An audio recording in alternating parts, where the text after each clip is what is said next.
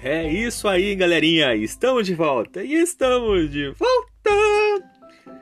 Eu sou o Anderson Tarifa e vocês estão aqui nesse podcast Macetes da Vida. Você, meu querido jovem, estamos trazendo mais uma vez uma meditaçãozinha com o título Deuteronômio, Obediência por Amor e Gratidão.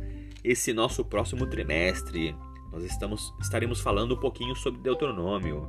E hoje, quinta-feira, dia 30 de setembro, nós estamos trazendo como tema principal Jesus é Yahvé. Você que está ouvindo essa meditação, escute agora e prepare o seu coração. Um dos fatos mais importantes que nós precisamos reconhecer é que Yahvé do Antigo Testamento é o Senhor Jesus Cristo no Novo Testamento.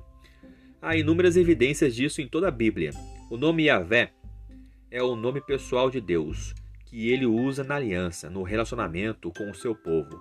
Yahvé criou os seres humanos, e o Novo Testamento ensina que Jesus criou tudo o que existe.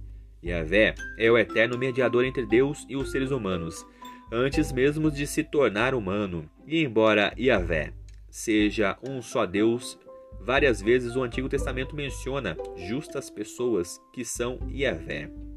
Além disso, vários textos descrevem o anjo de Yahvé aparecendo às pessoas. Inicialmente, elas pensavam que ele fosse uma, uma fosse apenas uma pessoa, um homem ou um anjo comum, mas depois percebiam que na verdade ele é Deus.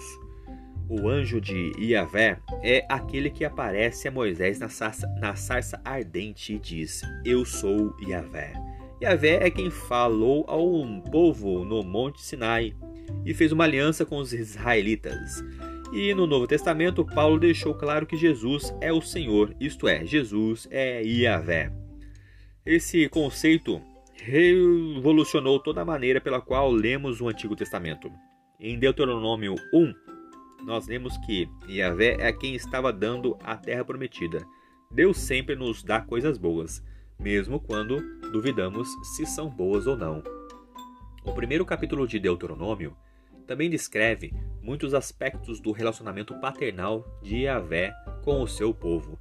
Talvez você não tenha um bom pai terreno, mas lembre-se que Yahvé é o seu pai celestial eternamente bom. Os pais terrenos, como os seres humanos e pecadores, muitas vezes irão pecar e nos machucar, mas Yahvé nos carregará e nos manterá próximos como sempre desejamos que um bom pai fizesse.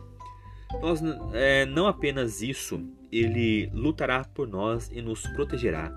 Quando temos inimigos por todos os lados, não precisamos ter medo, porque Yahvé é todo-poderoso e nos defenderá. E mesmo quando o rejeitarmos e o trairmos, ele nunca nos deixará mas sempre ficará ao nosso lado e nos lembrará do seu amor e o desejo de nos livrar de nossa existência de pecado e sofrimento. Vamos pensar um pouquinho. De que modo ver Yahvé como Jesus muda a sua imagem dele? É isso aí, galerinha. Mais uma vez, obrigado pela atenção que vocês estão disponibilizando para este canal. Eu sou o Anderson Tarifa e vocês estão nesse podcast Macetes da Vida. Por hoje é só e valeu!